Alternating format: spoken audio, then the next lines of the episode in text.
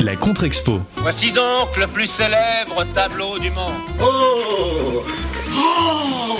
Oh, c'est magnifique. Oh, c'est magnifique. Oh, ça valait le détour. Un podcast de grande contrôle avec la compagnie Choc Nozoff. Oh là là. Regardez, c'est... Oh là là là là.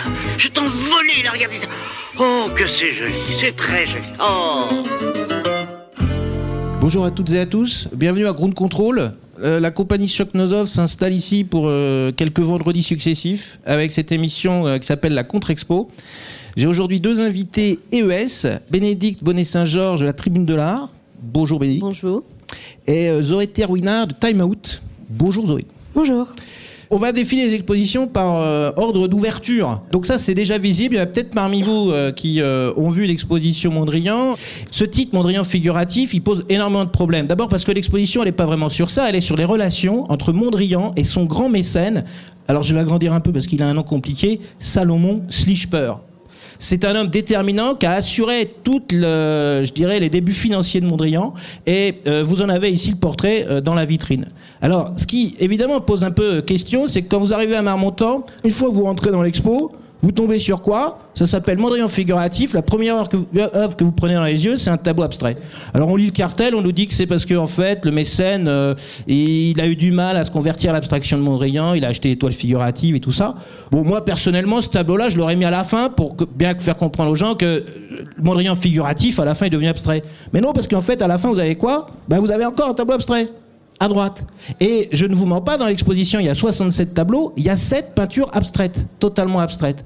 Alors vous allez dire, ah bah il pinaille. Ben oui, mais si vous faites une exposition Mondrian figuratif, il n'y a pas de raison que plus d'un dixième des tableaux soient des toiles abstraites.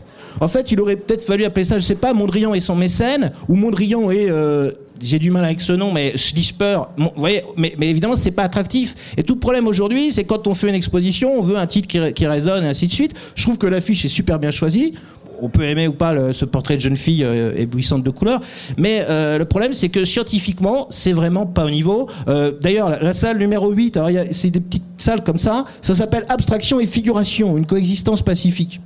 Là, c'est pareil, je pense qu'en effet, dans ce cas, il fallait prendre ce parti pris d'étudier que la peinture figurative de Mondrian, de pousser l'analyse. Mais alors, du coup, scientifiquement, c'est nul, quoi. C'est la, la, salle numéro 3 s'appelle Vers la modernité, le choix de la couleur. Regardez les toiles qui sont de chaque côté c'est l'étoile où il y a le moins de couleurs dans toute l'expo.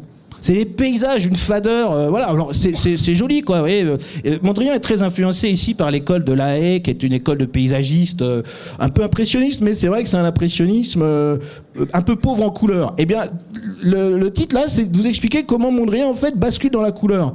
Donc en fait, le texte correspond pas à ce qui est affiché. A priori, ils évoquent plutôt la salle qui est après, où en effet là, on a un peintre bah, qui libère ses pinceaux. Dernier point, dans la collection en question, il y a plein de Mondrian qui étaient venus à Orsay et qui ne sont pas venus à Marmottan. Alors l'exposition d'Orsay, il y avait le double d'œuvres avec des œuvres euh, bon bah qu'on regrette de pas revoir. Euh, moi j'avais eu la chance d'avoir, j'avais vraiment été ébloui par l'exposition d'Orsay. Euh, donc il y a peut-être ça aussi. Hein, je, pense que et, attention, si vous aimez Mondrian, que si vous connaissez pas sa peinture figurative, vous allez en prendre plein les yeux parce qu'il y a des toiles vraiment merveilleuses. il y a une partie aussi sur Mondrian Théosophe et là du coup il y a un manque majeur, c'est ce, cette œuvre capital dans l'histoire de Mondrian, c'est un triptyque qui appartient à la collection Schlichper, mais qui n'a pas été prêté par le musée de la Haye. Alors tout le problème, à chaque fois on nous dit euh, voilà des chefs-d'œuvre qui sont prêtés, euh, et ça sera le but aussi à chaque fois de la contre-expo, c'est vous montrer ce qui vient pas. Ça relativise toujours aussi ce qui vient pas, c'est ça. Ça avait été prêté à Pompidou il y a quelques temps pour une exposition sur euh, l'art et le mysticisme. C'est un grand triptyque, très très étonnant, une œuvre de 1910 qui s'appelle Évolution. Sachant qu'en effet, euh, Mondrian a été baigné dans la théosophie, dans plein de choses euh, qui l'ont fait avancer vers une peinture abstraite. C'est pas venu du jour au lendemain. Il s'est dit tiens, euh, oh, bah, je vais arrêter le paysage, je vais faire des, rectangles ou des, enfin plutôt des carrés et ainsi de suite. Ce paysage de dune aussi qui appartient toujours à la collection Schnitzper, qui, qui était à Orsay, qui est une toile aussi déterminante parce qu'on voit qu'il y va petit à petit vers la simplification qui deviendra abstraction. Donc il y a aussi des gros manques par rapport à la collection. Et puis quand en fait vous faites venir toutes les œuvres d'un même musée.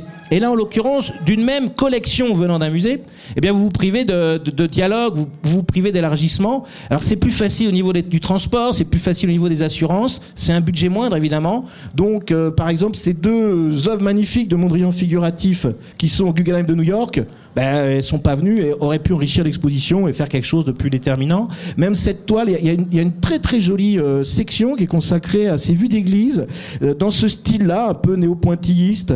Et puis on, on pense à Van Gogh, c'est marrant, mais on voit même pas les influences dans les cartels de l'exposition, il y a même pas le nom de Van Gogh. Mais je me dis quand même, je sais pas, on pourrait juste dire que Mondrian, il, il est pas venu comme ça, quoi. Il, s'est nourri de ce qui s'est fait avant chez lui, comme aussi à Paris. Bon, voilà, alors Connaissance des Arts, ils ont fait un numéro sur Mondrian figuratif, ils mettent trois étoiles, ils trouvent ça génial. Euh, moi, j'ai mis des notes, on mettra des notes à la contre-expo. Pertinence euh, 7. Parce que je trouve que c'est vraiment pas pertinent. Donc j'entends la qualité scientifique, les cartels, euh, enfin et ainsi de suite. Euh, la commissaire Marianne Mathieu, euh, je pense à est l'auteur de l'exposition, mais il faut vraiment distinguer. Le catalogue a l'air très bien parce qu'il est fait par les gens de la haie et l'exposition elle est faite par la conservatrice de Marmottan. La scénographie, moi j'ai mis 11. Euh, la qualité des œuvres 12, c'est peut-être un peu dur, mais bon. Accessibilité physique et intellectuelle 14 parce que bon finalement bah, on peut y aller après la rando ou avant. J'ai mis 11. À vous, Zoé.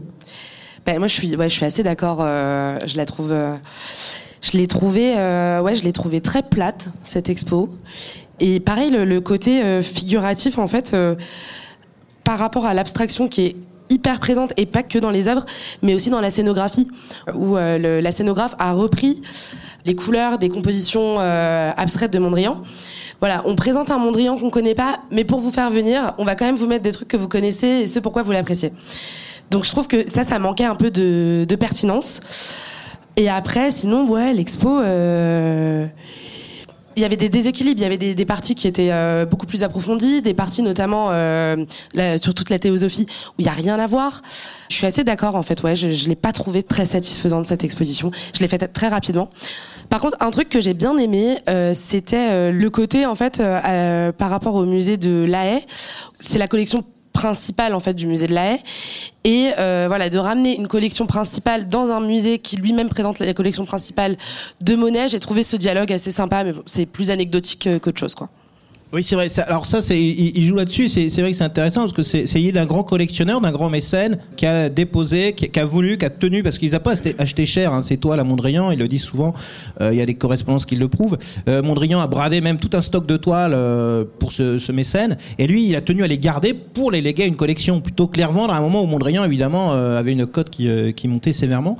Et pour la Céno, c'est vrai que c'est pareil. La Céno, ouais, euh, vous arrivez, vous prenez du rouge dans plein, plein dans, dans- les yeux. Alors des murs qui, qui sont vraiment flashy, ensuite c'est jaune, et du coup ça tue complètement les œuvres parfois. Ça c'est vraiment dommage. Pour ça que j'ai mis 11 à la Céno.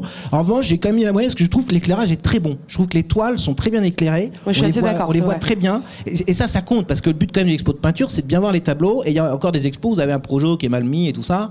Donc euh, voilà. Bénédicte. Alors j'ai beaucoup aimé cette exposition. Voilà, bah, mais Euh, tant mieux. D'abord, euh, pour revenir sur ce que vous avez dit sur les, premières toiles de la première salle où on tombe sur une œuvre figurative, en fait, je trouve que contrairement à ce que le titre de l'expo indique, il s'agit d'une exposition sur un collectionneur et sur l'histoire d'une collection. Et j'ai trouvé que c'était passionnant parce que justement, contrairement au, musée du Luxembourg qui présente les peintures anglaises de la Tate Britain, donc une collection publique qui aurait pu être complétée, là, il s'agit vraiment de... C'est beaucoup plus cohérent parce que c'est une personne qui a réuni les œuvres d'un seul peintre et qui lui a été fidèle euh, jusqu'au bout, au point, comme vous l'avez dit, de ne jamais vendre ses œuvres, d'avoir toujours en tête de les léguer à un musée d'avoir aussi accepté de faire cette, de cette collection en collaboration avec l'artiste qui lui a indiqué les œuvres qu'il devait acheter, c'est-à-dire qu'il a commencé à collectionner, je sais plus, à- en 1919 ou je sais plus, et euh, Mondrian est allé lui dire oui, oui, mais il faut que tu achètes aussi euh, les peintures que j'ai peintes il y a dix ans, euh, voilà. Et donc il a accepté ça. Il a également accepté à un moment où Adrien, euh, Mondrian n'avait pas d'argent, il, s'est engagé à dire je t'achète tout ce qu'il y a dans ton atelier sans savoir ce qu'il y avait. Donc c'est quand même euh, une histoire qui est assez intéressante et un point de vue sur une collection, sur la constitution d'une collection qui est intéressante. Et pour en revenir à la première salle, justement, le tableau euh, abstrait qui est présenté, je crois qu'il est présenté comme le premier tableau que le mécène a acheté. Parce que pour plaire à Mondrian, il a commencé par lui acheter ce qu'il était en train de faire sur le moment. À lui, ça lui plaisait pas plus que ça. Et après, il lui a dit, mais euh, moi, je veux euh, tes paysages euh, beaucoup plus dans une veine traditionnelle. Et euh, par ailleurs, ce que je trouve justement très bien fait dans cette exposition, c'est qu'on montre que euh, Mondrian n'a pas une évolution linéaire du figuratif à l'abstrait. Et c'est pour ça que les tableaux de la fin sont intéressants parce que il est arrivé à l'abstraction d'une manière euh, progressive, mais il a continué à peindre des fleurs. Euh, D'ailleurs, c'était de la peinture alimentaire euh, pour pouvoir vivre parce que c'était ce qui plaisait au, public. Et donc, il a fait ces tableaux abstraits tout en continuant à faire du figuratif. Et donc, cette confrontation pour montrer que il n'a pas tout abandonné d'un coup. Il a continué. Lui, son but, c'était la beauté pure, la beauté absolue, et donc. D'où l'abstraction, mais il continuait par ailleurs à peindre des toiles de qualité, mais figuratives. Ça m'a plu. Et par ailleurs, je trouve que la scénographie est très bien faite parce que justement, il y a des effets de perspective qui fait que on voit une œuvre extrêmement lumineuse et en perspective, on voit ce qu'il a fait avant avec des, des couleurs beaucoup plus sombres. Et donc, on, on peut euh, évaluer l'évolution du peintre. J'ai trouvé que c'était assez bien mis en scène. Très Voilà. bien. Euh, un mot maintenant sur la collection Lana. Ça a commencé euh, il n'y a pas très longtemps, le, le 13 septembre. Donc dans la foulée, là, il y a eu toute une série de- d'expos qui ont démarré. Zoé, vous l'avez vu? Oui, moi Oui. je l'ai vu. Alors? J'ai pas grand chose à dire dessus. En fait, je l'ai trouvé superbe l'exposition. Ouais. Je l'ai trouvée vraiment, vraiment belle. J'ai pris euh, énormément de plaisir à, à m'y balader et j'ai peu de. J'ai peu de critiques en fait Ouais, à ouais, émettre ouais. dessus. Euh, j'ai trouvé l'accrochage très beau. Hmm? Hors, euh, hors la qualité des œuvres qui est indéniable, l'accrochage, je l'ai trouvé vraiment très beau. Il est, comment dire, on a l'impression en fait de se balader un peu dans un, dans un appartement de, de collectionneurs. de Ouais. très Là, je mets l'image que c'est Voilà. comme ça chez eux, hein, chez les deux collectionneurs. Ouais. Et euh, voilà, le, la différence des cadres, la différence des formats, euh, euh, l'accumulation, ils ont beaucoup joué sur l'accumulation. J'ai adoré. Je suis pourtant pas très sensible Hmm. à Ouais, cette peinture. C'est beaucoup de primitifs. Ouais. Et la que, peinture mais- divine en plus, voilà, je trouve que c'est c'est un peu redondant. Et là, pas du tout. Vraiment, j'ai adoré. Ok. Voilà. Euh, Bénédicte J'ai beaucoup aimé cette exposition euh, pour plusieurs raisons. Euh, D'abord parce que euh, le musée, ça s'intégrait parfaitement au musée Jacques Marandré, Mmh. qui est quand même un, un lieu de collectionneurs, une maison de collectionneurs qui a collectionné la peinture de cette même époque. Donc euh, il y a quand même euh, une, Et, et d'un une couple, cohérence. et d'un couple Et collectionneur. d'un en plus. couple collectionneur Comme également. Donc là, pour le coup, ça se, ça se marie parfaitement bien. Alors avec le contraste des deux intérieurs, l'hôtel particulier de Jacques Marandré, euh, qui est quand même très riche, et la froideur de l'appartement américain, je, je trouve ça assez drôle. Ouais. Mais pour une fois, si vous voulez, je trouve que les espaces d'exposition temporaire du musée Jacques Marandré sont toujours assez restreints, petits, et donc on, on est toujours un peu frustré d'être à l'étroit dans ces salles. Et là, je, Ouais, je parce qu'ils ont repris l'accrochage, donc du coup, euh, on en voit beaucoup plus que d'habitude. voilà, Mm. voilà. Et la, la, la présentation dans la première salle qui présente tous ces tableaux à touche-touche pour montrer la manière dont c'est accroché dans l'appartement, et puis ensuite qui déploie de manière beaucoup plus didactique, de façon chronologique et par école, je trouve que c'est un, un bon compromis. Le propos est à la fois clair et, et- et très séduisant. Et puis euh, là encore, euh, c'est intéressant parce que ça montre euh, un collectionneur et, et les collectionneurs euh, méritent d'être mis en valeur. Et en voyant toutes ces œuvres où il n'y a que des grands noms. Alors, il y a aussi des petits noms, enfin, mais il a quand même obtenu les meilleurs. Il a, euh, il a, il a Véronèse, enfin, il a, euh, il a, je sais plus, j'ai plus euh, Botticelli, enfin, il les a tous. Et on se dit, comment a-t-il fait pour trouver sur le marché, parce qu'il les a quand même achetés relativement récemment, comment a-t-il fait pour trouver sur le marché toutes ces œuvres? Et l'apparition récente d'un Chimabue sur le marché m'a m'a beaucoup amusée parce que je me suis dit, ah ben tiens, finalement, il est encore possible de trouver des œuvres. Et ce Chimabue, quand même, euh, qui a ressurgi dans une, dans une maison à Compiègne, qui était accrochée comme une petite icône au-dessus de la cuisinière, et qui a été repéré par le commissaire-priseur et qui a dit non, non, mais ça, vous, je vous assure, euh, c'est une œuvre de valeur et qui aujourd'hui, qui sera mise en vente le mois prochain. Je pense que, voilà. il Ouais, parce qu'ils ont, ils ont tout acheté sur le marché de l'art. hein. C'est vrai que Oui. alors, marché parisien, euh, américain. euh, Alors oui, il y a aussi ça qui est intéressant, c'est qu'il a acheté aussi euh, auprès de, des musées américains, parce que Ouais. les musées américains ont le revendre. droit de vendre leurs œuvres. Et je crois que l'une de ces œuvres vient du Getty. ouais, exactement. Euh, je sais plus Et là, alors, laquelle. je vous montre un exemple parce qu'il a, il a acheté. euh, moi, j'ai été recherché sur le site euh, de euh, la maison de vente euh, Sotheby's pour pas la citer. Ça, c'était vendu à Londres euh, en 2010 et vous voyez, ça fait quand même euh, 337 000 livres. C'est un des plus petits tableaux qui est présenté, donc je pense qu'il y a un sacré budget hein, au niveau de la collection Alana. Je rappelle juste, Alana, en fait, c'est la contraction de leurs deux prénoms, je crois. Ou Oui, c'est ça, ça, oui. leurs deux prénoms. euh, donc, euh, c'est une collection faite par un couple, mais c'est voilà. Euh, alors, moi, je, peut-être juste quand même, euh, je reste un peu plus dubitatif sur la qualité même de toutes les œuvres. Après, je suis pas un grand spécialiste de cela. Bon, par exemple, celle-ci, euh, dans la première salle, de Polidoro euh, da Caravaggio. Alors, j'ai une anecdote là-dessus, parce que je, moi, je, suis arrivé assez tard à l'exposition, euh, en semaine, et puis il y avait les, deux, deux des gardiens du musée qui étaient dans la salle, et il y a un des gardiens du musée qui regardait l'œuvre comme ça, et dit, oh non, c'est vraiment pas terrible, ça, quand même. euh.